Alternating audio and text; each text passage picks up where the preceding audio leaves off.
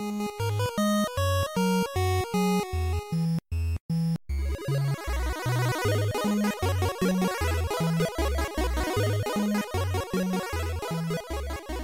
und herzlich willkommen zu Vollverbackt mit dem Alex. Moin. Und mir, dem Falco. Und heute nehmen wir uns was vor, Alex, was, was wir lange vor uns hergeschoben haben. Auf jeden Fall. Äh, es ist ein Running Gag, den wir praktisch seit der ersten Folge mhm. durch jede einzelne unserer Podcast-Folgen treiben. Ja, wir reden heute über Warhammer 40k Space Marine, ein Third-Person-Shooter, Hack'n'Slay, äh, Third-Person-Action-Spiel, sagen wir mal, was im Jahre 2011, im September 2011 für den PC, die Xbox 360 und die PlayStation 3 erschienen ist. So lang ist das schon her. Ja, Wahnsinn. fast zehnjähriges hat das Spiel. Ähm, entwickelt, äh, damals rausgekommen über THQ, mittlerweile bei Sega, weil THQ alle, alle Warhammer-Sachen damals abgestoßen hatte und THQ natürlich sich auch danach noch komplett aufgelöst hat und aufgekauft ja. und so weiter. Ähm, entwickelt wurde das Ganze von Relic Entertainment in Kanada. Die kennt man vor allem für ihre Homeworld und Company of Heroes äh, rein, aber auch für andere Warhammer-Spiele, nämlich die Dawn of War Serie. Da fällt aber auf, das sind alles Echtzeitstrategiespiele ähm, sonst. Und auch, auch heute noch, im Moment arbeiten die ähm, wohl an Age of Empires 4 für Microsoft. Ähm, und naja, das wurde vor drei Jahren angekündigt. Also die sind nicht die schnellste aller Butzen, aber arbeiten weiter an ähm, an Echtzeitstrategie. Bevor wir aber zum, zum Spiel kommen und ob es eine gute Idee ist, wenn ein Echtzeitstrategie-Studio äh, ein, ein Actionspiel macht, äh, müssen wir vielleicht ein bisschen Hintergrund über die ganze, ganze Warhammer-Welt, also beziehungsweise Warhammer 40k-Welt spezifisch äh, geben, ähm, um auch ein bisschen zu erklären, wenn wir über die Story sprechen, ähm, in was für einem Universum das so spielt. Und da bist du der Experte, da lasse ich dich mal drüber quatschen. Genau, also äh, Warhammer 40k Space Marine ist ein Spiel, das mir persönlich besonders am Herzen liegt, weil ich einfach ein riesiger Fan dieses gesamten Warhammer 40k Universums bin. Äh, Warhammer 40k ist ein Universum, ein Science-Fiction-Universum, das Games Workshop entwickelt hat. Das ist jetzt gut und gerne 40 Jahre alt und es ist eben eine sehr, sehr düstere Zukunftsvision. Es spielt tatsächlich im Jahre 40.000 oder um das Jahr 40.000 herum. Und ähm, die Menschheit ist nach einem Zeitalter der, der Dunkelheit, wo ähm, ganz viel Wissen verloren gegangen ist, an einem Punkt, wo der allmächtige Imperator ähm, einfach nur eine Leiche ist oder quasi Leiche ist, die am Leben gehalten wird auf der Erde, äh, in dem ihr jeden Tag tausende Seelen geopfert werden.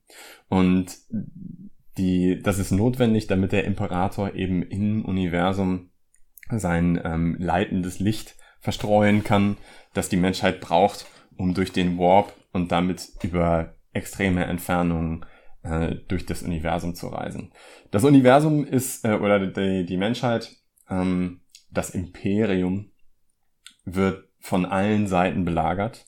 Also praktisch alles außer Menschen in diesem Universum ähm, ist verfeindet.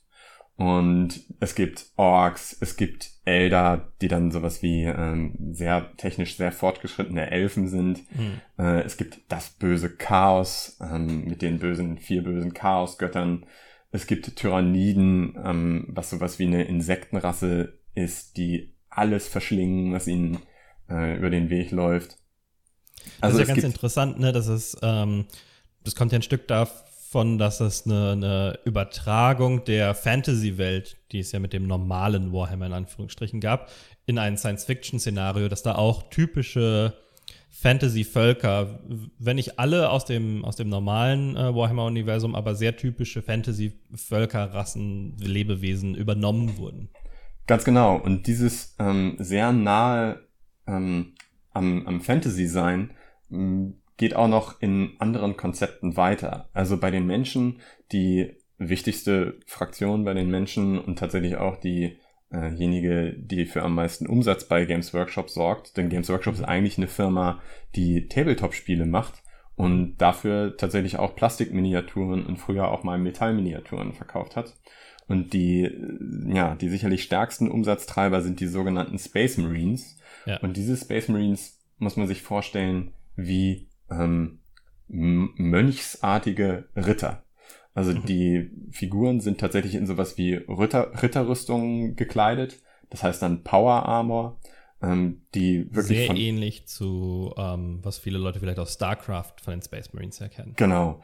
Die, das ist eine Rüstung, die wirklich von den Füßen bis zum Scheitel reicht. Und äh, die, die Leute gucken durch, durch ihre Helme, haben riesengroße Schulterpanzer und sind in solchen Orden organisiert. Und jeder dieser Orden hat eben tausend dieser genetisch verbesserten Superkrieger, den Space Marines. Und das Coole bei Warhammer 40k Space Marine bei dem Spiel ist, du bist von Anfang bis Ende in der Rolle eines solchen Space Marines, eines solchen äh, Elite, Super, Mega Kriegers. Und ich habe habe das Gefühl, dass sich das in dem Spiel auch die ganze Zeit so einfühlt. Also das Spiel schafft es wirklich sehr gut, diese Power Fantasy rüberzubringen. Einen 2,50 Meter großer Supersoldat mit den mächtigsten Waffen der Welt zu sein. Mhm. Beziehungsweise des Universums. Die haben so ein bisschen so einen Ruf in der Welt wie später der Master Chief in Halo, ne? Nur als, als größere Gruppe, dass es nicht nur eine Einzelperson ist, wo es aber trotzdem noch normale Soldaten gibt, die auf dem Schlachtfeld kämpfen und dann immer sehr, ja, ähm, mit, mit, mit Moral überkommen sind, wenn mhm. diese Space Marines dann ähm, auftauchen, weil deren Kampfkraft natürlich so viel ist wie von, äh, von einem Dutzend normaler Soldaten eher mehr. Ja, also ähm, es ist auch so, in diesem ganzen Warhammer 40k-Universum gibt es tausende Welten, auf denen sich das Imperium ausgebreitet hat. Und das mhm. ein einzelnes Menschenleben in diesem Universum ist eben wirklich auch überhaupt gar nichts wert. Du hast aber Trillionen von Menschen auf den tausenden unterschiedlichen Welten, die das Imperium bevölkert. Und einige dieser Welten dienen wirklich nur einem einzigen festgelegten Zweck. Also die Welt, in der man sich bei Warhammer 40k ähm, Space Marine aufhält, das ist so eine, eine sogenannte Forge World. Und auf dieser Welt werden die Titanen meterhohe, also bestimmt 40 Meter hohe Kampfkolosse hergestellt. Und deswegen ist sie auch strategisch so wichtig. So eine Art Supermax. Genau, und damit kommen wir auch so ein bisschen zu der Story von Warhammer 40k Space Marine.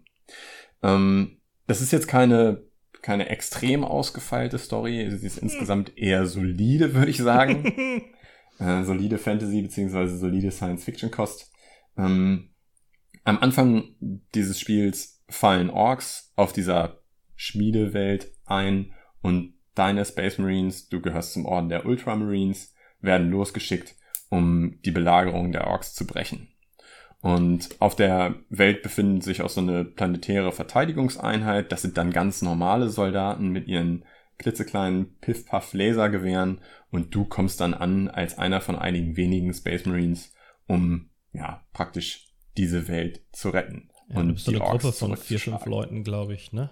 Genau, also du läufst, du läufst das, das ganze Spiel über mit zwei Gefährten durch die Gegend. Und ja, also es, es ist eine Story, in der Verrat vorkommt, ähm, in der Verlust vorkommt. Also einer von den Leuten, mit denen du da rumläufst, ähm, segnet dann auch später das Zeitliche. Aber es passt alles sehr, sehr gut in dieses Warhammer 40k-Universum und genau das haben sie verdammt gut eingefangen. Du hast jetzt schon äh, ein paar Mal gesagt, ähm, Orden und quasi Mönche, das hat auch so einen sehr starken religiösen, ähm, gerade so besonders so einen fanatistisch-religiösen Unterton, ne? Das also vom Universum her schon. Auf jeden Fall. Also auch die, die Menschen sind in diesem, in dieser Welt, in diesem Universum nicht wirklich die Guten. Das ist ein mhm. ziemlich faschistoides System, wo ein, äh, ein, ein Menschenleben wirklich überhaupt nichts zählt. Also um die eigenen Ziele zu erreichen, um beispielsweise ähm, eine, eine Invasion der Orks aufzuhalten, entscheiden die Menschen durchaus auch gerne mal, eine komplette Welt einfach zu opfern. Mhm. Ähm, eine Bombe abzuschmeißen, die die Welt komplett zerstört. Ich meine, sowas kommt in Dawn of War tatsächlich auch mal vor. In Warhammer 40k Space Marine passiert es einfach nur deswegen nicht, weil diese Welt so einen hohen strategischen Wert hat, weil dort eben diese Titanen hergestellt werden können. Mhm. Und trotzdem, also auch wenn das natürlich alles ein bisschen dark und gritty ist, sondern auch äh, kommt ja auch vor, dass die Inquisition hin und wieder mal vorbeischwingt und ein paar Leute tötet, die jetzt irgendwie ähm, sich nicht ganz nach, nach Plan verhalten. Aber es hat trotzdem auch einen, einen humoristischen Anklang hin und wieder. Gerade bei den Orks und so ein paar Völkern sieht man das ein bisschen mehr, ne? Auf jeden Fall. Das ist was, wo Games Workshop im Laufe der Zeit äh, mal in die eine Richtung, mal in die andere Richtung abgedriftet ist. Also mhm. ursprünglich war das alles ein sehr, äh, sehr witziges Szenario. Ja. Also gerade die Orks waren eigentlich eher sowas wie Football-Hooligans. Mhm. Ähm, der, der oberste Ork ist tatsächlich nach Margaret Thatcher benannt.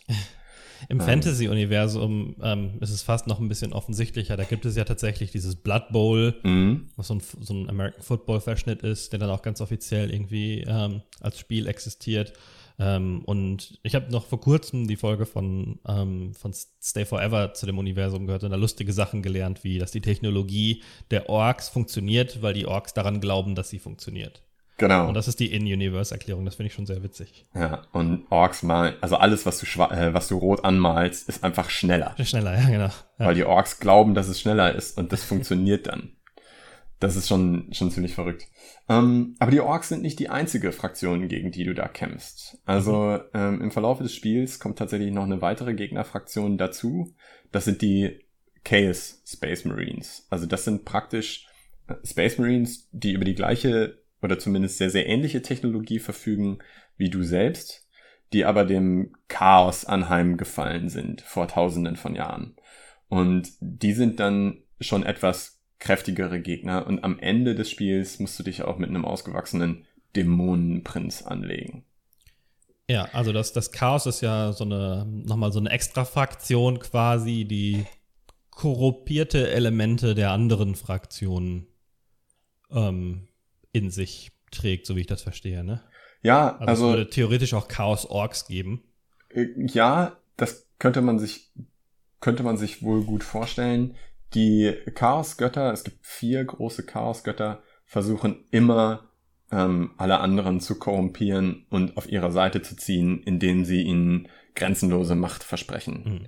Was das ja auch ein Teil der Story ähm, in Space Marine ist, ne? Ganz genau. Das ist eben auch tatsächlich das, was mit dem mit dem Hauptgegner, dem du, dem du über den Weg läufst, also dem Hauptantagonisten, passiert. Der ähm, will immer mehr Gunst der Chaosgötter in sich ansammeln, um dann tatsächlich im Laufe des Spiels auch zu diesem Dämonenprinz zu werden, dämonische Macht zu bekommen über das, was er sowieso an Macht schon hat, weil er eben auch ein Space Marine ist. Ja, und ähm, ich mache jetzt mal ganz heavy Spoiler, also nicht, dass wir es wir haben es jetzt noch nicht vorhergesa vorhergesagt, aber es ist äh, ein Spiel, was fast zehn Jahre alt ist. Natürlich reden wir hier über alles inklusive Boss, Kampf und Auflösung der Story. Ganz am Ende wird dir ja als Charakter quasi auch von der Inquisition vorgeworfen, dass du warst so nah am Chaos dran und bist nicht korruptiert. Das kann eigentlich nicht sein. Ähm, und deswegen wirst du dafür schon fast platt gemacht am Ende. Allein, dass du das überlebt hast und nicht korruptiert bist. Genau, also die Inquisition geht eigentlich gerne auf Nummer sicher. Ja. Die Inquisition ähm, fragt lieber nicht ein zweites Mal nach, sondern schießt eben erst und fragt dann. Gerade wenn es um den Einfluss des Chaos geht, verfolgen die so eine Strategie von wegen, ähm, wir, wir zerren das, das Unheil direkt mit der Wurzel aus. Wir versuchen gar nicht, die Leute irgendwie zu, zu rehabilitieren oder so. Ähm, wer auch nur den Anflug einer äh, einer Korrumpierung durch das Chaos aufweist, der wird direkt weggemacht. Mhm. und deswegen nehmen sie am Ende des Spiels auch tatsächlich den Hauptcharakter gefangen. Und ursprünglich war es sogar mal geplant, dass es einen zweiten und dritten Teil gibt, mhm. ähm, wo man dann herausfindet, was weiter mit Captain Titus passiert. Ja, da können wir am Ende nochmal kurz drauf eingehen. Jetzt aber, also, also aus meiner Sicht, ich finde das konzeptionell alles ganz cool die Welt. Ähm, ich, ich kann auch verstehen, dass man sich da Miniaturen zusammenstellt. Ich, ich würde nicht damit Tabletop spielen, aber ich bin sowieso kein Freund von Auswürfel-Brettspielen aller Art. Und mhm. das ist äh, daher nochmal daher noch mal ganz krass, ähm, weil die Idee ist natürlich, dass man mit diesen Figuren ähm, dann auf einem ja, auf einem Tisch, ähm, an dem man, auf dem man am besten noch irgendwie eine schöne Landschaft aufgebaut hat, damit spielt und dann gibt es Dutzende, wenn nicht Hunderte von Mechaniken, wie die wo angreifen, was ausgewürfelt wird, äh, Scheiben für Area of Effect Damage und all so ein Zeug. Das interessiert mich nicht so wirklich. Also bleiben wir mal im, im Universum an sich.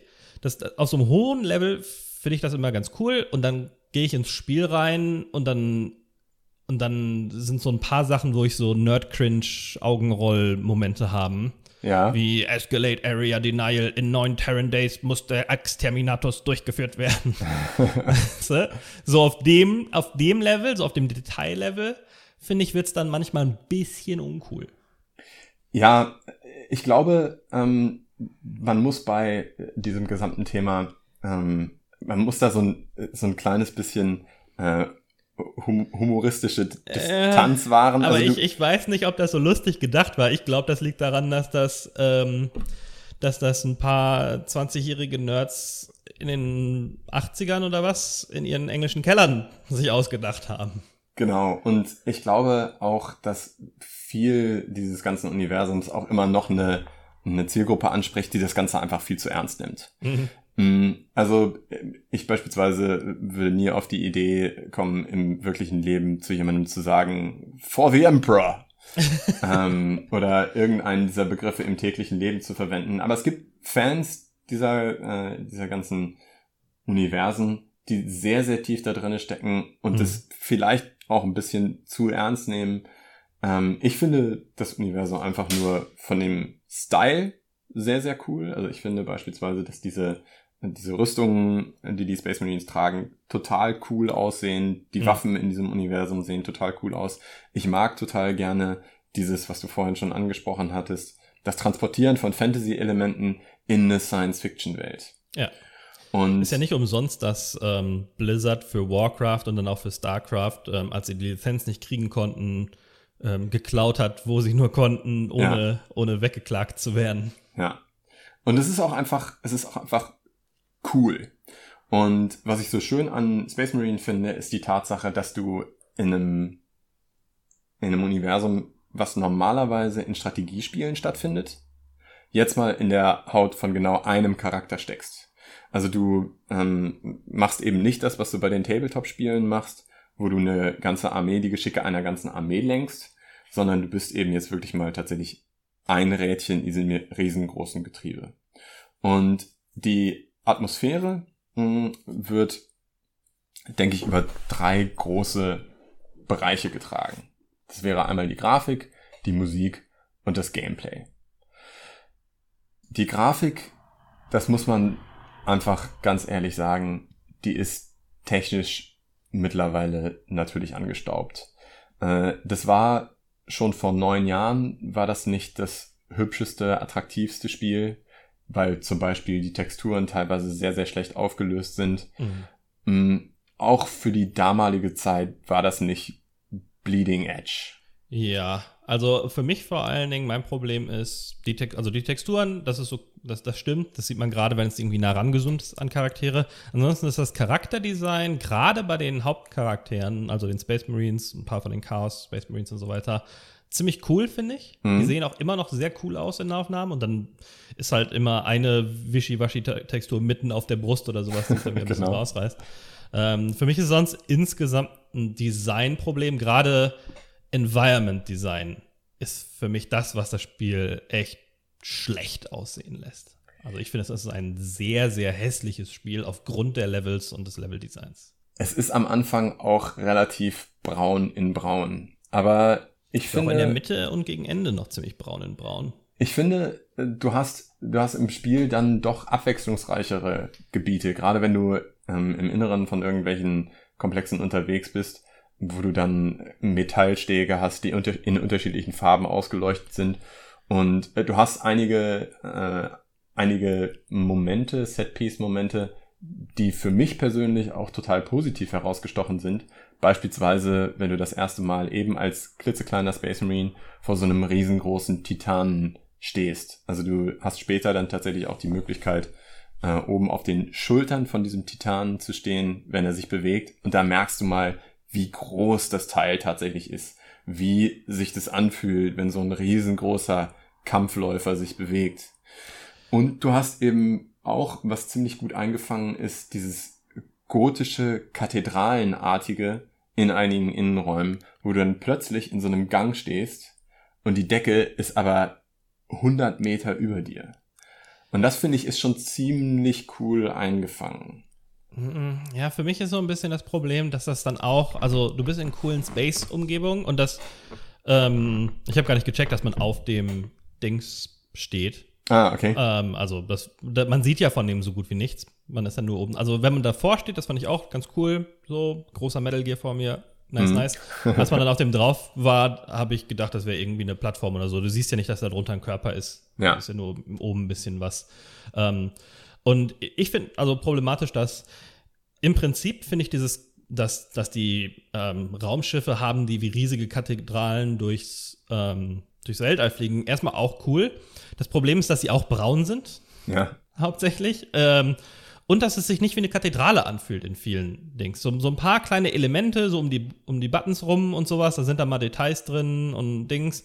Aber du hast nie das Gefühl, also ich hatte zumindest nie das Gefühl, dass ich wirklich in der Kathedrale bin. Ja, die Decken sind mal höher, aber es war dann doch sehr halbherzig Spaceship-mäßig, fand ich, vom, vom Aufbau ähm, innen.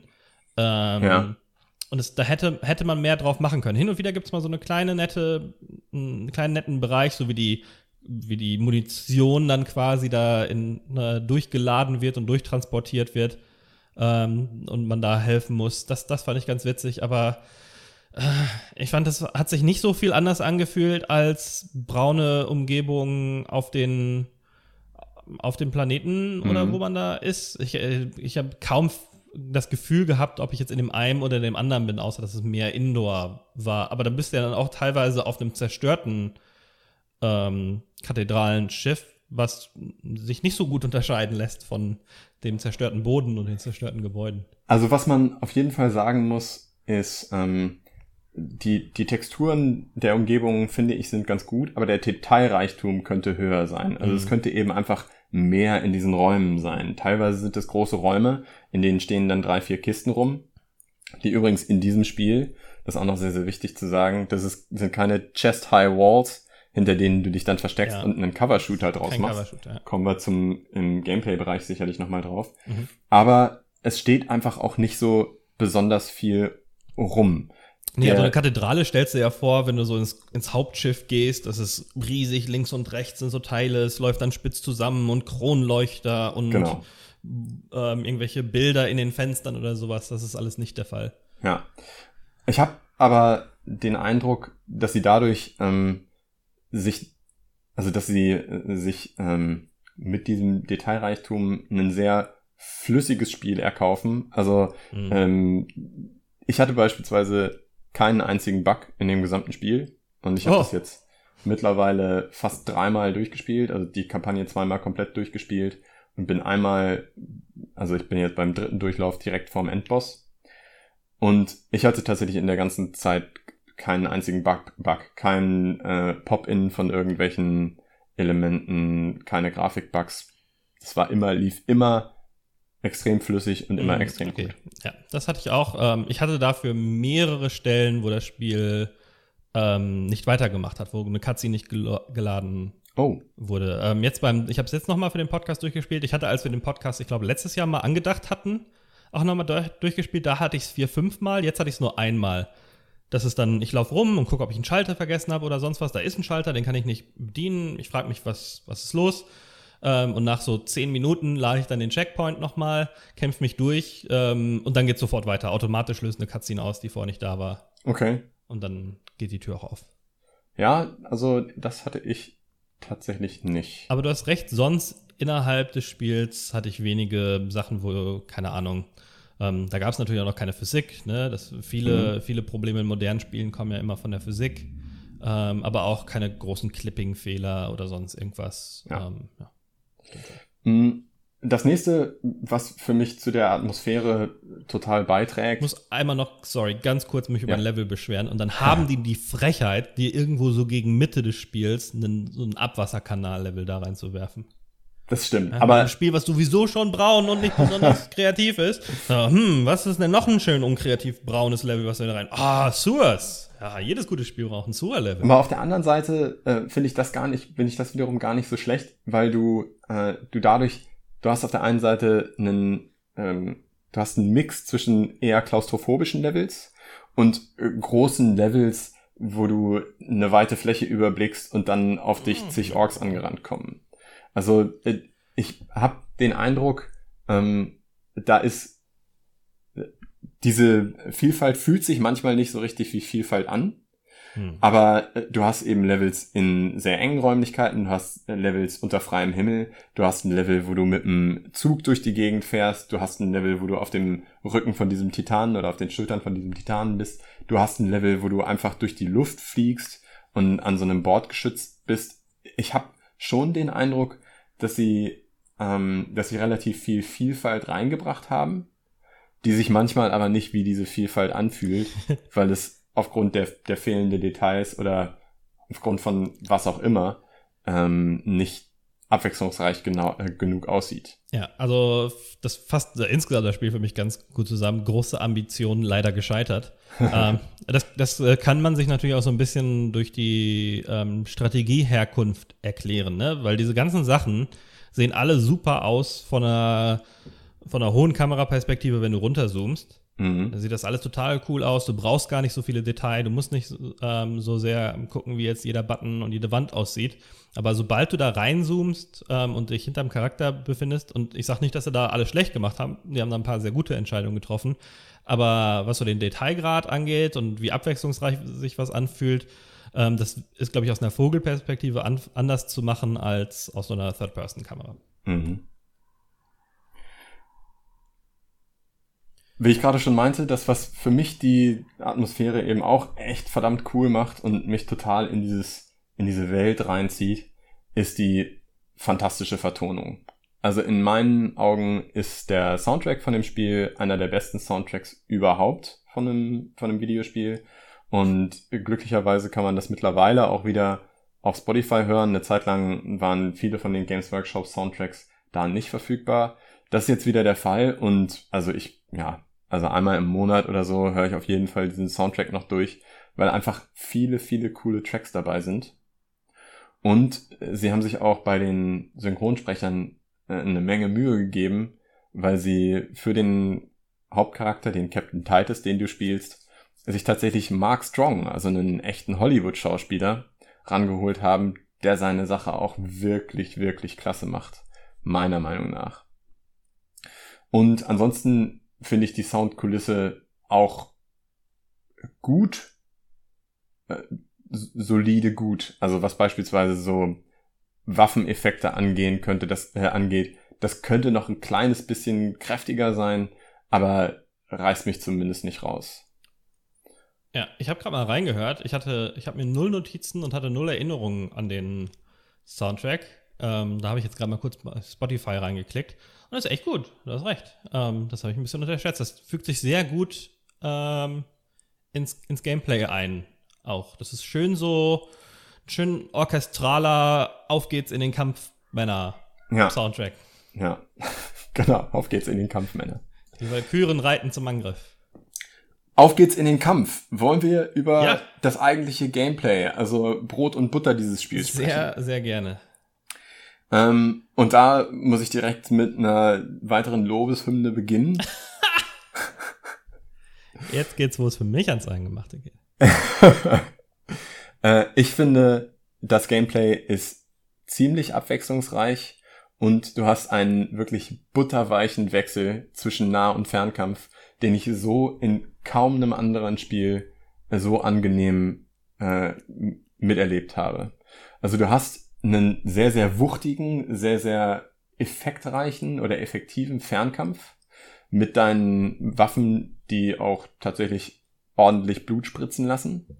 Aber wenn diese Gegnermassen auf dich zukommen und deine, deine erste Salve da oder deine ersten Salven überwunden haben und sich in den Nahkampf begeben, dann hast du einen butterweichen Übergang und kannst direkt losstarten mit deinem Kettenschwert oder deiner Energieaxt oder deinem Energiehammer, ähm, die das Wort des Imperators äh, unter den Ungläubigen zu säen. Äh. Ah ja, naja, geht so, ne? Also, ähm, ich fand immer, dass sich Laufen wuchtiger anfühlt als Schießen in dem Spiel. Ja. Weil dann zoomt die Kamera und dann screenshakt es und du hörst jeden Wum, Wum, Wum, jeden Schritt und mit jedem Schritt neigt die Kamera in so einem kleinen Shake in die Richtung, hat man das Gefühl. Und das fühlt sich total cool an. Und dann spritzt du da mit deinem, mit deinem Gewehrchen gegen die Orks, ähm, die auch keinerlei Impact wirklich zeigen, wenn du die triffst. Also ich fand, das fühlt sich eher einigermaßen schwach an. Ähm, und dann gibt's halt diesen, ja, also wenn du Headshots landest, dann kriegst du halt schon dieses, dieses ne, Wasser, zermatschte Wassermelone, damit halt weiß, das war jetzt äh, ein tödlicher Headshot. Ähm, aber ansonsten fand ich, hat sich das nicht so mega wuchtig angefühlt. Und das gleiche gilt für mich so ein bisschen für die Nahkampf-Sachen, wo du oft das Gefühl hast, dass du einfach so durchhaust durch eine Gruppe von Gegnern, die vor dir steht und die dann hoffentlich wegfliegen. Es kommt ein bisschen darauf an, welche Nahkampfwaffe man ausgerüstet hat. Ähm, da gibt es dann natürlich dämlicherweise eine, die die Hälfte deiner, deiner Waffenslots belegt, die sowieso ein bisschen komisch sind, ähm, weil verschiedene Waffen nur in bestimmte Slots gehen und so weiter. Das ist alles ein bisschen verwirrend. Das fand ich nicht sehr intuitiv. Also mit den Waffen ist es so, du trägst immer deine Bolt-Pistole mit dir rum. Das ist so eine, so eine kleine Pistole, die aber auch diese, ähm, diese Raketenmunition verschießt. Und dann hast du dein Bolt-Gewehr die ganze Zeit, das du mit dir rumträgst. Die beiden Waffen behältst du auch, wenn du diesen großen zweihändigen Energiehammer durch die Gegend schleppst. Mhm. Ähm, und mit Bolt-Waffen ist es so, die verschießen keine normale Munition, sondern die verschießen eben tatsächlich kleine Raketen, die explodieren, wenn sie auf den Gegner treffen. Und ich finde gerade dieses Explodieren, wenn sie auf den Gegner treffen, hat das Spiel tatsächlich sehr, sehr gut umgesetzt, weil du dann eine gigantische Blutexplosion hast, wenn du so einen Ork tatsächlich triffst. Nicht bei jedem Schuss, aber bei jedem, ich sag jetzt mal, dritten oder vierten Schuss explodiert da einiges. Und wo ich dir recht gebe, die Schuss, Schüsse könnten wuchtiger sein, einfach von der Soundkulisse. Ich habe das dann damit ähm, ja, umgangen, dass ich das Spiel einfach immer auf möglichst laut gemacht habe. ähm, und also die, die Sounds auf möglichst laut und die Musik dann eben ein kleines bisschen leiser, damit sich das für mich eben auch wuchtig anfühlt, Bass groß aufgedreht und habe mir das dann, habe mir das dann eben so schön, äh, schön eingestellt. Mhm. Zum Nahkampf muss man auch sagen, du hast, du hast jetzt nicht, du hast keine extremen äh, Kombos, die du aus leichten oder schweren Schlägen zusammensetzen kannst. Hm. Was du aber machen kannst, ist, du kannst deine Gegner betäuben. Und wenn deine Gegner betäubt sind, dann kannst du so einen Finishing Move machen. Ich glaube, im Spiel heißt das tatsächlich auch eine Execution. Dann gibt's eine ziemlich blutige Animation, wie eben Captain Titus dem Widersacher sein Kettenschwert ins Gesicht rammt oder den Typen zu Boden reißt und ihm mit einem seiner gepanzerten Füße ins Gesicht tritt. Ähm, und auf die Art und Weise heilst du deinen Charakter auch. Mhm was ich eine ziemlich coole Idee finde. Also auf der einen Seite ähm, kannst du dadurch nur über den Nahkampf heilen. Also wenn du, du kannst Fernkampf machen, so viel du willst, aber ähm, wenn dir das deine Lebensenergie absaugt, dann kannst du nur über den Nahkampf deine Lebensenergie wieder aufladen. Und das, da kommt fast schon so eine, so eine taktische Komponente mit rein, weil du nämlich darauf achten musst, dass nicht zu viele Gegner auf dich einschlagen, während du diesen Finishing Move machst. Ja, weil du sonst mehr Energie verlierst, als genau. du wieder auflädst. Also das äh, Spiel hat so ein Doppelenergiesystem. Es hat eine, einen Schild à la Halo, was sich wieder auflädt, ähm, wenn du eine Zeit lang nicht beschossen wirst. Und dann eine, eine Lebensenergieleiste, die lang, sich langsam abnutzt, wenn das Schild weg ist und nur durch diese Nahkampf-Executions aufgeladen werden kann. Genau, und ich finde, finde, das sorgt für ein ziemlich cooles Auf und Ab in den Nahkämpfen. Also äh, du musst dir die Gegner vom Leib halten, aber du darfst sie dir nicht zu sehr vom Leib halten, weil du sie ja auch weiterhin brauchst, um deine Lebensenergie aufzuladen. Mhm. Und wenn du dann gegen einen der ganz besonders großen Gegner in den Nahkampf gehst, dann gibt's tatsächlich auch so eine, so eine Armdrücken-Mechanik, wo dann ihr beide in so eine Animation gelockt werdet und dann muss man eben möglichst schnell klicken, um den Gegner zu überwinden das für mich fühlt sich das alles total gut an, für mich fühlt sich das alles total stimmig an, ähm, weil das dieses, dieses Gefühl dieser Kampfmaschine, die du da bist, total gut rüberbringt. Und ähm, du versteckst dich halt nicht hinter irgendwelcher Deckung, sondern du gehst mitten ins Geschehen und ähm, kannst deine Lebensenergie nur aufladen, indem du tatsächlich auch in den Nahkampf gehst. Ja, also gedacht finde ich das auch alles ganz schön. In der Umsetzung ist es mal so, mal so. Ähm, es gibt halt Bereiche, ähm, wo es halt kaum Nahkampfgegner gibt und du da ganz künstlich versuchen musst, an die Gegner ranzukommen. Oder dann gibt es halt Gegner, die außerhalb deines Einflussgebietes sind. Es gibt auch, da muss man mal sagen, was besonders doof ist, finde ich, dass es irgendwie so eine Art RAM-Attacke gibt, so einen sekundären Nahkampfangriff, der so gut wie die einzige Möglichkeit ist, Gegner in diesen Zustand zu versetzen. Ähm, und das, das am Anfang habe ich das gar nicht ge äh, geschnallt, jetzt beim nochmaligen Durchspielen, wo ich mir auch die, die Tooltips nicht mehr so angeguckt habe, mich gewundert, warum die Typen halt nie in diesem betäubten Zustand sind, weil du erst immer diesen komischen alternativen Rammenangriff machen musst. Aber um der, diesen Zustand auszulösen. Da, das ist eben doch der Punkt, wo du über dieses Kombosystem ein bisschen nachdenken musst das ist nicht immer ein Rammenangriff. Also je nachdem, wie viele normale Schläge du schon mit deiner Waffe direkt davor ausgeführt hast, ja. ist das mal ein Angriff, der sich nur gegen einen Gegner richtet, oder das ist ein äh, Angriff, der sich gegen äh, so einen, einen Winkel oder so einen Fächer an Gegner vor dir richtet. Oder wenn du eben drei oder vier Schläge vorher ausgeführt hast und dann diesen Betäubungsangriff ausführst, dann ist es in einem Kreis komplett um dich herum. Das ist auf dem PC vielleicht auch nochmal bescheuerter, ähm, weil ich habe es jetzt beim letzten Mal mit Maus und Tastatur gespielt und dann sind ähm, Schießen und normale Angriffe, Nahkampfangriffe auf den Maustasten und dann muss man F für diesen anderen drücken. Nein, das ist nicht bescheuert, das ist genial. Das, das nicht so an, als würde sich das irgendwie einfügen anständig in den, in den Kampffluss. Das, das fühlt sich extra großartig an und Falco liegt an dieser Stelle natürlich komplett falsch. Es ist brillant, dass du, ähm, also die Maustasten sind wie folgt belegt. Linke Maustaste ist Schießen, mittlere Maustaste ist Zoom, rechte Maustaste ist normaler Nahkampfangriff. Und auf die Art und Weise kannst du eben, gerade weil diese Tasten alle auf der Maus liegen, kannst du eben so einfach vom Fernkampf zum Nahkampf wechseln, sobald es notwendig ist.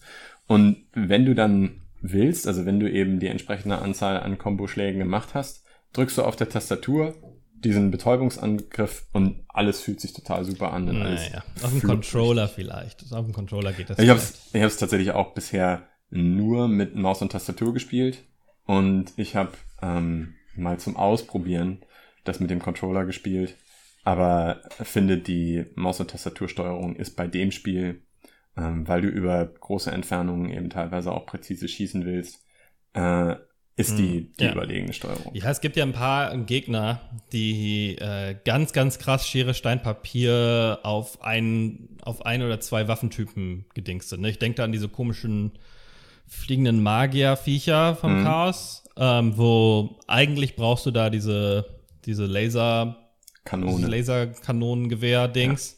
Ähm, und machst damit halt einen Kopfschuss oder irgendwie zwei normale Schüsse und dann sind die relativ easy. Oder du hast so gut wie keine Chance, gerade auf schwer, irgendwas an die zu machen, weil die den krassesten Verfolgungsschuss haben, der dich quasi deine komplette äh, Energieleiste leer ziehen kann. Was man so ein bisschen rausreißen kann, wenn man Glück hat, ist diese Spezialfähigkeit, die man hat. Genau. Die sich auch upgradet übers Spiel. Das ist durchs Töten von Gegnern lädt sich da so ein Balken auf und den kannst du dann aktivieren, um mehr Nahkampfschaden zu machen oder in Zeitlupe zielen zu dürfen. Und das ist das, das ist das was ich so cool finde, wir haben jetzt schon relativ lange über diese äh, normalen Gameplay-Mechaniken geredet und dieser Fury-Mode kommt sogar noch on top dazu.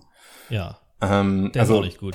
Ich finde den, ich finde den auch großartig. Also, nee. dass du tatsächlich in einem Spiel, was so einen kompetenten Nahkampf und so einen kompetenten Fernkampf hast, dann sogar auch noch einen Zeitlupe-Modus äh. dazuschalten kannst, finde ich persönlich richtig gut. Und im Nahkampf ist es nicht nur so, dass du, wenn du den Fury-Mode auslöst, ähm, zusätzlichen Schaden machst, sondern du kannst damit auch nochmal deine Lebensenergie aufladen. Mhm. Ja, das Problem an dem Fury Mode finde ich, dass ähm, der lebt deine Lebensenergie einfach so auf, indem er aktiviert ist, ähm, ohne dass du da irgendwas zu machen musst. Erstmal finde ich ihn ambivalent, weil du denkst, oh, jetzt äh, geht's richtig los und dann ist es aber eigentlich ein Slowdown, wenn du ins Zielen gehst. Mhm. So, ja, so halbherzig versucht, dass es sich irgendwie auch auf den Fernkampf ausübt, aber da hätte ich lieber mehr Schaden im Fernkampf, Fernkampf gehabt, äh, auch wenn das jetzt nicht unbedingt viel Sinn macht, mhm. aber das Universum macht sowieso nicht unbedingt viel Sinn. also hätte ich es da nicht fehl am Platz gefunden. Ähm, und wenn man auf schwer spielt, ist es, äh, war es bei mir so, dass ich in 80% der Fälle den in einem leeren Raum ausgelöst habe, um meine Lebensenergie aufzuladen. Weil in den Nahkampf zu gehen auf schwer ist fast immer eine schlechte Idee. Ja. Ähm, außer du, du ähm, putzt jetzt noch mal so die paar letzten Gegner weg. Ähm, aber du verlierst eigentlich immer mehr Energie, als du, als du aufbaust im Fury Mode. Ähm, und ja, also in den meisten Stellen war es da auf normal war es einigermaßen okay, aber auf schwer hatte ich damals das Gefühl, dass am besten in so einem Zwischenraum, wo ich einfach nur warte oder bevor ich weitergehe, löse ich jetzt den Fury Mode aus und warte, bis meine Energie sich wieder ein bisschen hochgedingst hat und gehe dann in den nächsten Kampf.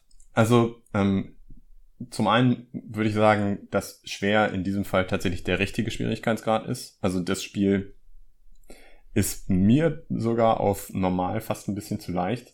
Mhm. Und auf schwer musst du eben genau das machen, was du vorhin angesprochen ja, hattest. Es schwingt aber auch so krass um. Also ich finde es ganz, ganz schlecht gebalanced, wie es auf normal echt genmäßig so wegspielst und dann ja. kommt halt dieser eine Gegnertyp, der dich, der dich töten kann. Und auf schwer sind, es ist ganz okay, bis auf so ein paar Gegnertypen, die halt unfassbar viel mehr Schaden machen als alle anderen. Aber das ist ja, das ist ja genau das, was ich meine. Du musst, du musst sogar auf schwer ein kleines bisschen taktisch spielen, weil du dich auf die Gegnertypen einstellen musst. Also du musst die unterschiedlichen Gegnertypen ähm, musst du auf jeden Fall unterschiedlich behandeln.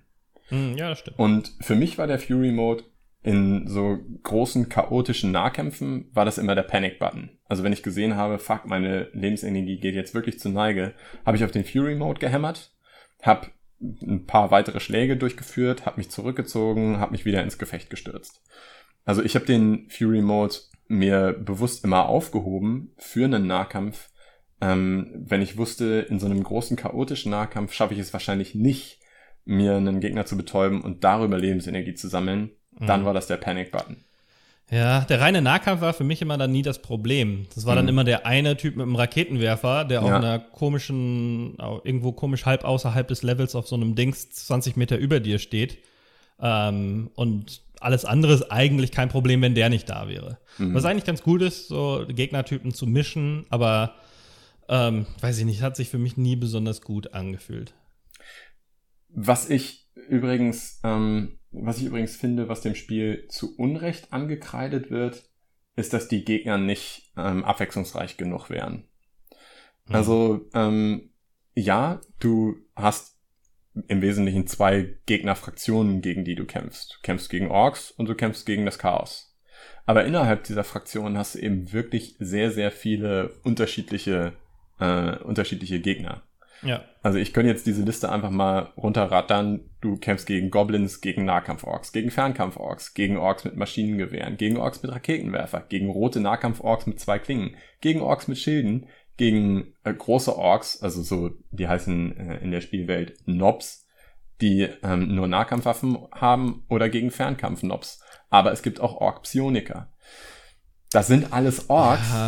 Das sind alles ja. Orks aber sie spielen sich alle, gerade auf schwer, musst du eigentlich bei allen etwas unterschiedliche Taktiken anwenden, damit du immer noch bestehen kannst. Kommt drauf an. Also ich finde schon, dass sich Nahkampf-Orks in kleine, schwache, große, starke unterscheiden lassen. Und sonst nicht besonders viel Unterschiede zwischen denen gibt. Also ähm, ja, also du hast halt diese, diese Orks mit den Zweiklingen und den glühenden roten Augen, gegen die musst ja. du schon ein bisschen anders vorgehen als ja, gegen ja, die normalen Orks, die nur so, ein, so eine Axt durch die Gegend tragen. Ja, nee, aber ich habe auch sonst ähm, fand ich es eigentlich ganz okay, was die Abwechslung der Gegner an, angeht. Ähm, es gibt ja diese Kamikaze-Viecher dann noch und sowas. Mhm, genau. Ähm, ich fand auch cool, als dann die, die Chaos-Gegner eingeführt sind, wurden und die sind auch nicht so mega lange, das sind die letzten zwei Levels oder sowas. Mhm. Dann nochmal eine nette Abwechslung. Auch wenn der normale Chaos-Gegner, dieses komische Feuerviech mit dem Schwert, jetzt nicht besonders interessant war als Gegner.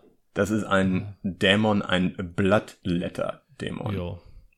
ja, ähm, was die machen, ist, das ist im Wesentlichen ein Nahkampfgegner, der sich teleportieren kann. Mhm. Also du kannst den, während er auf dich zurennt, äh, und die kommen ja auch normalerweise in Gruppen von fünf bis zehn, kannst du den nicht ganz so einfach wegnatzen, wie beispielsweise Orks, die auf dich zugerannt kommen, weil die so eine äh, so eine ähm, Teleportationsfähigkeit haben. Ja, ich weiß nicht, ob es daran liegt, dass ich auf normal gespielt hatte, aber ähm, ich hatte irgendwie drei oder vier Gruppen, die sich teleportiert haben und dann andere, die sich nie teleportiert haben. Ah, okay.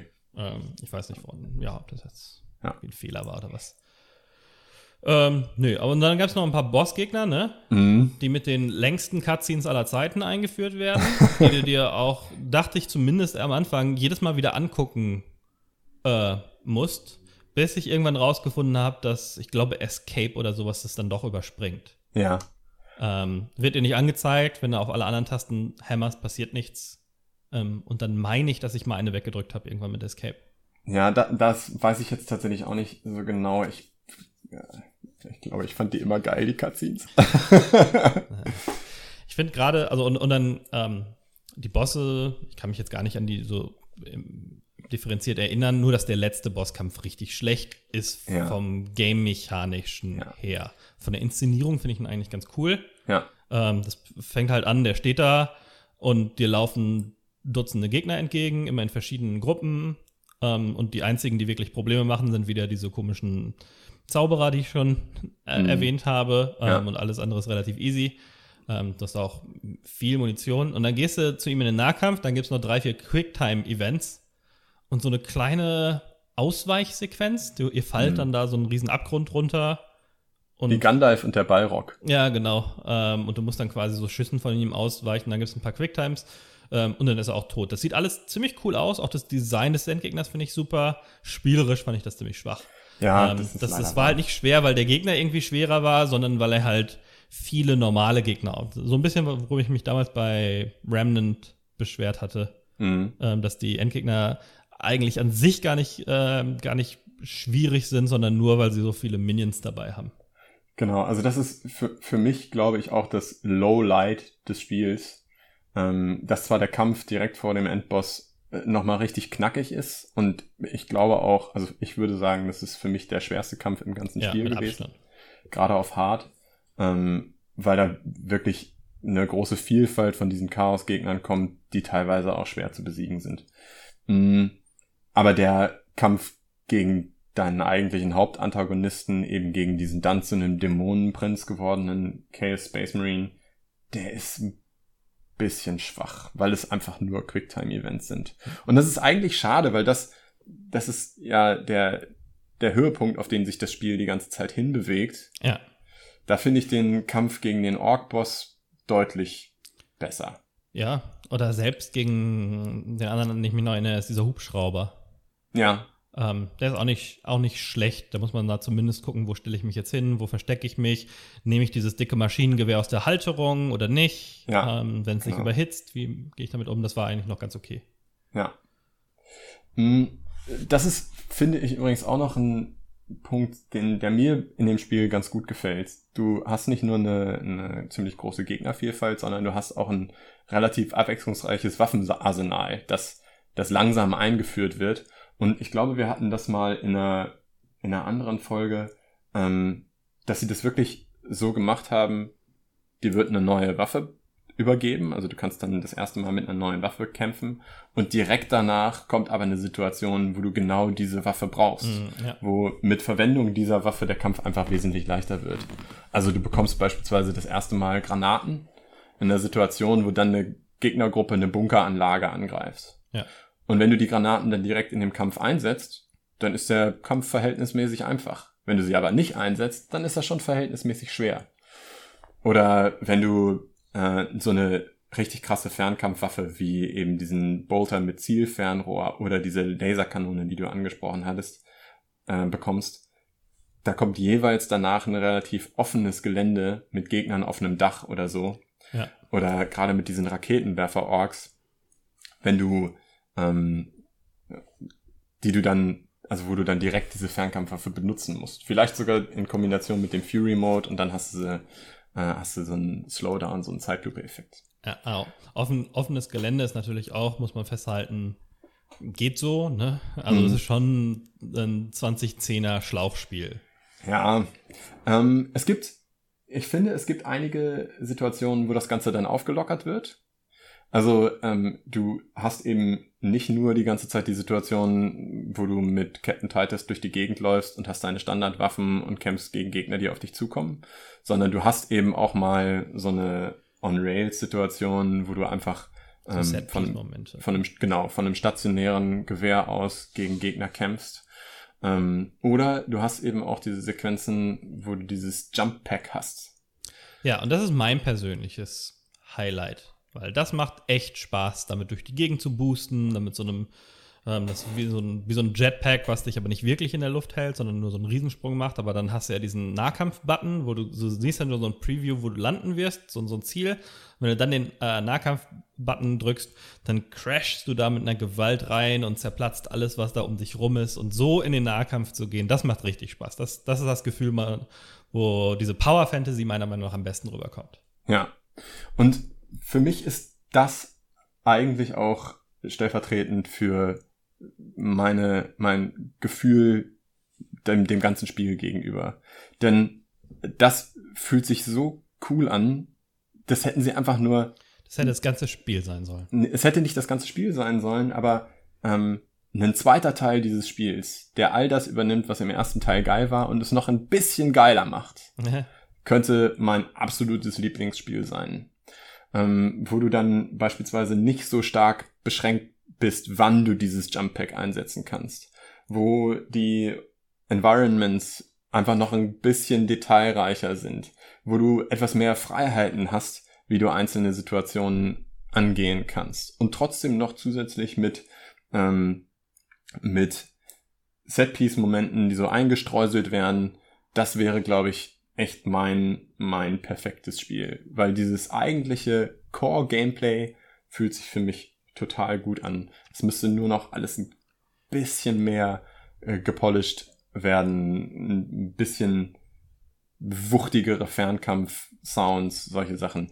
Ja. Das ist eigentlich das, was mir fehlen würde, um das wirklich auf Platz eins meiner Lieblingsspiele zu heben. Für mich ist es so an der, an der Schwelle ähm, wo ein Nachfolger in was total Cooles oder in was total Schrottiges abdriften könnte. Ja. Sie könnten halt auf, boah, die Leute mögen, dass wir viele Gegner haben, was auch sagen, nach heutigen Maß, nach damaligen Maßstäben viele Gegner waren, nicht unbedingt heutzutage viele Gegner sind. Mhm. Ähm, und selbst damals, das ist ja Xbox 360 ähm, Zeit, da hatten wir auch schon mehrere Dead Risings. Ja. Ähm, das heißt, da, da ging schon, da ging schon mehr zu dem Zeitpunkt.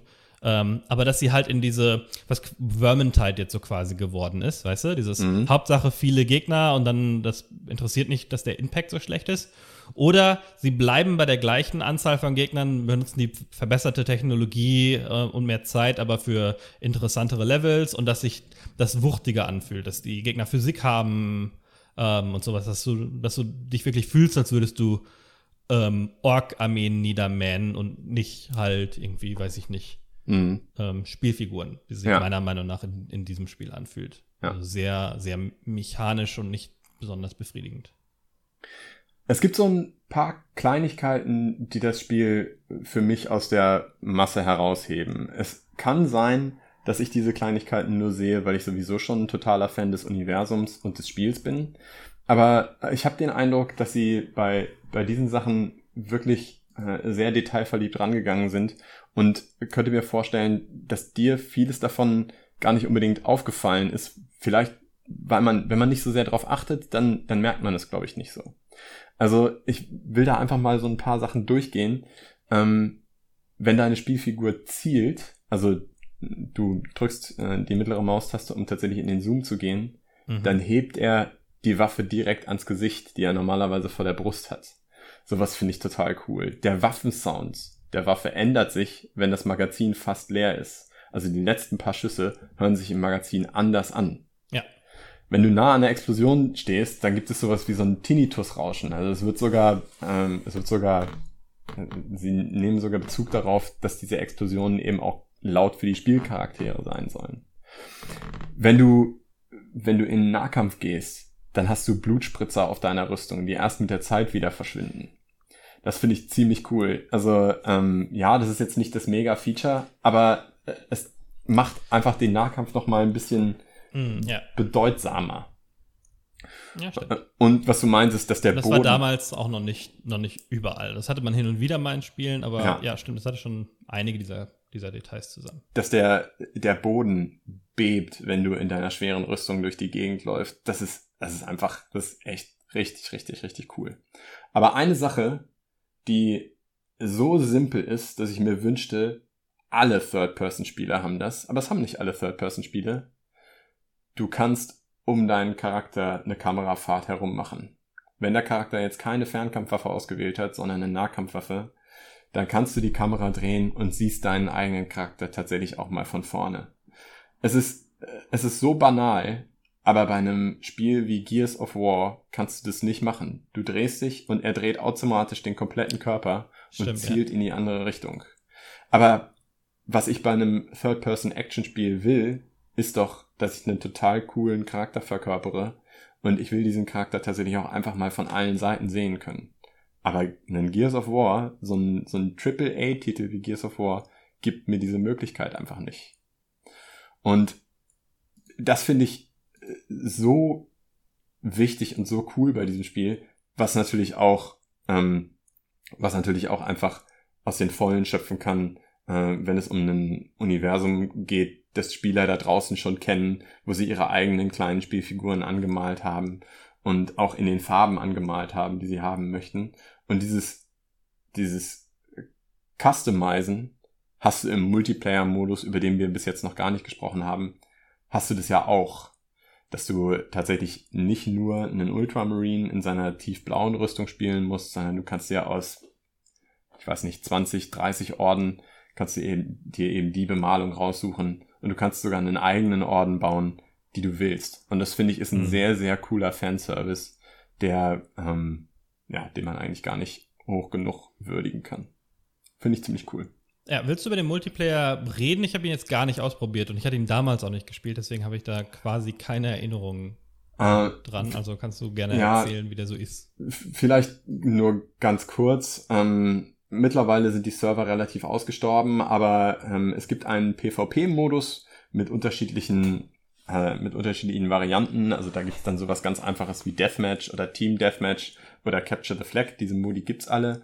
Es gibt auch, das wurde mit einem DLC nachgereicht, die Möglichkeit, ähm, mit Teams gegeneinander zu kämpfen und wenn ein Team dann eine bestimmte Menge an Punkten gesammelt hat, dann schalten sie mit einem Dreadnought eine ziemlich kräftige Einheit frei, sondern das ist auch wieder so ein Kampfläufer mit krasser Bewaffnung und so. Leider kann ich da gar nicht so viel drüber sagen, weil ich so weit nie gekommen bin. Aber dann gibt's auch noch einen Horde-Modus, wo du mit bis zu drei Freunden zusammen einfach gegen äh, NPC-Wellen von Gegnern spielen kannst. Hm. Naja, und in diesen Modi kannst du deinen Charakter frei ähm, frei gestalten, was das Optische angeht. Du kannst aber auch das Loadout deines Charakters festlegen. Also du kannst sagen, welche Waffe soll der abgesehen von der Bolt-Pistole eben noch haben. Und es gibt auch so unterschiedliche Perks, die beispielsweise entweder die, die Gegner stärker hervorheben oder die Lebensenergie von den Gegnern tatsächlich anzeigen oder du hast mehr Munition oder solche Dinge.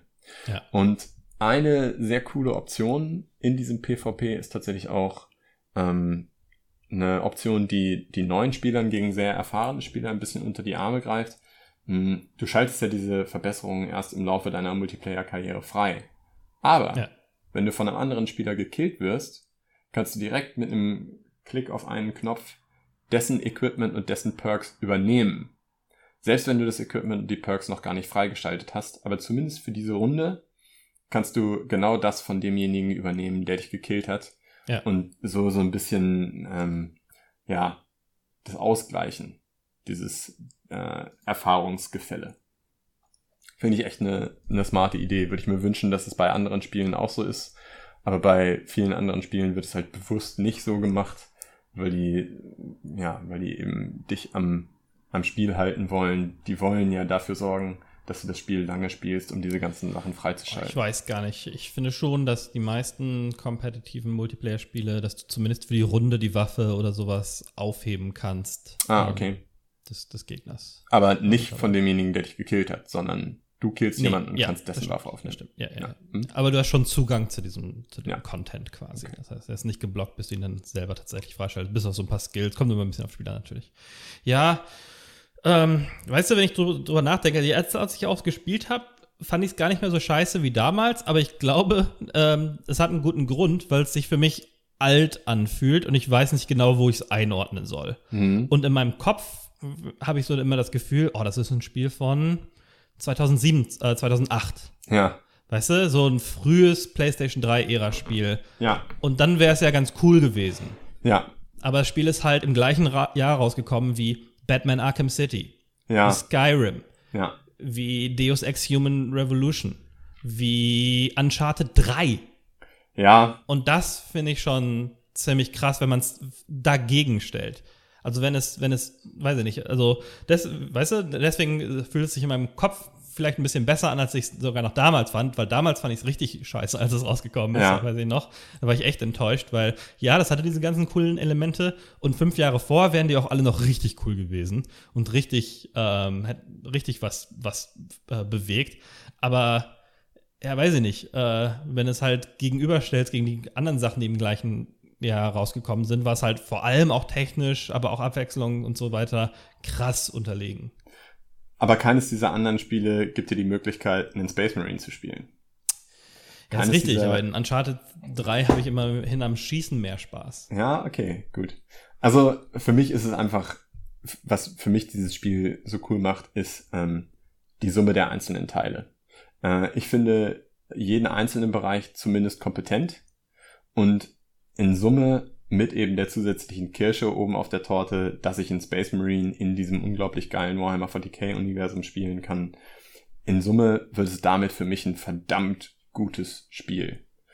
Und ähm, eins, das ich auch ja immer mal wieder einfach installiere und starte, um 20 Minuten, 30 Minuten lang Orks mit meinem Kettenschwert zu vermöbeln. Weil, also ich habe mich beispielsweise immer noch nicht an diesen Finishing Moves satt gesehen. Ich habe mich immer noch nicht so langweilig und unabwechslungsreich. Äh, ich ah. finde das immer ein Problem, wenn Spiele, wenn Spiele so wenige Finishing Moves haben. Das war für mich immer so ein Tenshu-Ding und Tenshu war PlayStation 1, ähm, wo das erste noch so eins der, der Spiele ist mit den meisten Finishing Moves. Ja. Und seitdem ging es nur noch bergab.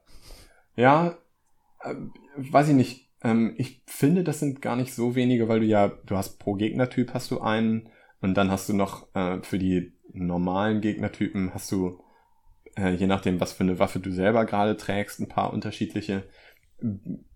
Vielleicht, ähm, vielleicht sehe ich, also vieles an diesem Spiel sehe ich mit Sicherheit auch durch eine rosarote Brille. Mhm. Aber ja, so um immer mal wieder dieses Gefühl zu haben, durch diese Korridore zu stapfen und dieses gesamte Gebäude, in dem ich befinde, mich befinde, zum Beben zu bringen. Ähm, an den normalen Menschen vorbeizulaufen in diesem Spiel, die vor Ehrfurcht erstarrt auf meinen riesengroßen Kämpfer da blicken. Das ist schon, ist schon cool. Ich mag das. Das ist einfach die, die ultimative Power Fantasy in einem mittlerweile ziemlich alten Grafikgerüst, ja. Mhm. Ja, also das ist ja vielleicht noch mal das, also es gibt ja auch wenige Alternativen, wenn du einen, einen Space Marine spielen möchtest. Ne? Mhm. Ne? Also als auf so einer Shooter ähm, Umgebung. Also, du meintest schon, Gears of War ist vielleicht noch so ähnlich vom mhm. Gefühl her, aber es hat seine eigenen Probleme. Ja. Aber ja, also ähm, und wie gesagt, jetzt kann man es nochmal besser installieren als damals, weil wenn shootermäßig halt Uncharted 3, Battlefield 3 war das gleiche Jahr zum Beispiel, mhm. Modern Warfare 3, ähm, dann stinkt es meiner Meinung nach ab gegenüber diesen anderen Shooter, aber Stimmt, es, ja. es, bietet schon was, was kein anderes Spiel gut macht. Das ist so ein bisschen jetzt wie bei Ghost of Tsushima, habe ich mich sehr darüber gefreut, mal wieder einen Samurai spielen zu können, mhm. weil es gab so ein paar japanische Samurai-Spiele und einigermaßen kompetente äh, in der frühen PlayStation 2-Ära. Ja. Und seitdem nichts. Und wenn man diese, diese Power Fantasy in diesem Setting haben möchte, dann gibt es ähm, relativ wenig Auswahl. Und da kann ich schon verstehen, dass da Space Marines eins der wenigen ist ähm, und gerade in dem Universum vielleicht sogar das einzige, was, was da so abliefert. Ja. Und äh, kurioserweise ähm, ist das der Fall, obwohl sehr, sehr viele Warhammer 40k Spiele angekündigt werden.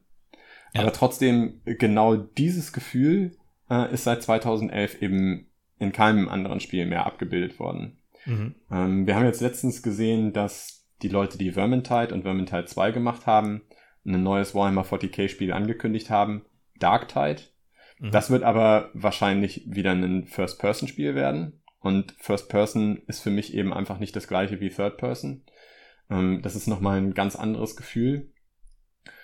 Und äh, ich habe jetzt. Ja, auch ein bisschen, da, da schmeißt man ja die Power Fantasy auch so ein bisschen weg, wenn man gar nicht sieht, dass man. Ja, genau. Ja. Ich habe jetzt immer noch ein bisschen Hoffnung, dass Saber Interactive, das sind die Leute, die World War Z gemacht haben, mhm. dass deren nächstes Spiel, die haben schon ein Spiel angekündigt, ähm, das im Warhammer 40k-Universum spielen wird, aber man hat noch nicht, also man hat noch nicht mal den Namen gehört, sondern nur so ein, äh, so ein Claim, Protect, Redeem, Purge und dann darüber das Warhammer 40k Logo. Ja. Aber man weiß eben noch nicht genau, was es für ein Spiel sein soll. Sie haben nur gesagt, sie wollen auf ihrer, ähm, auf ihren Erfahrungen und auf ihrer Technologie aufbauen.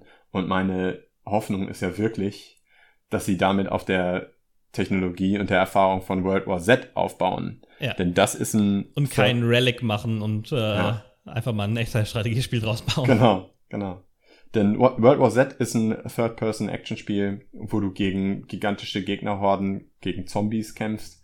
Einfach nur genau dieses Spiel in einem Warhammer 40k-Setting wäre ich total zufrieden mit, hätte ich voll Bock drauf, wenn man denn auch wieder einen, einen Space Marine spielen kann, der sich ähnlich gut steuert wie Captain Titus in Warhammer 40k Space Marine.